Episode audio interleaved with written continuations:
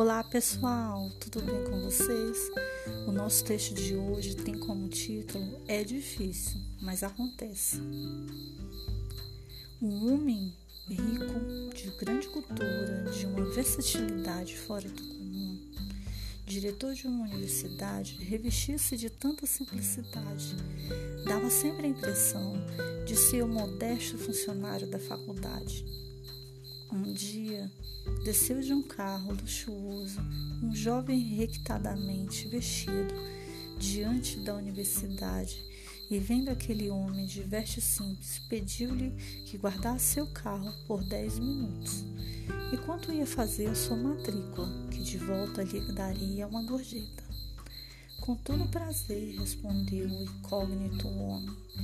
De volta, o estudante ostentadamente abriu a bolsa e ofereceu ao prestimoso senhor uma gorjeta, que foi delicadamente recusada.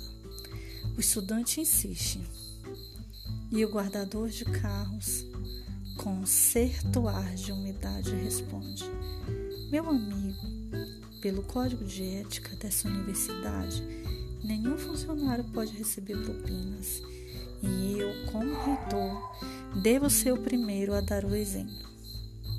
O jovem deve ter caído das nuvens. Mas casos como estes, embora raros, ensinam este mundo de orgulho, de ostentação, de riqueza, que o dinheiro não é o valor supremo.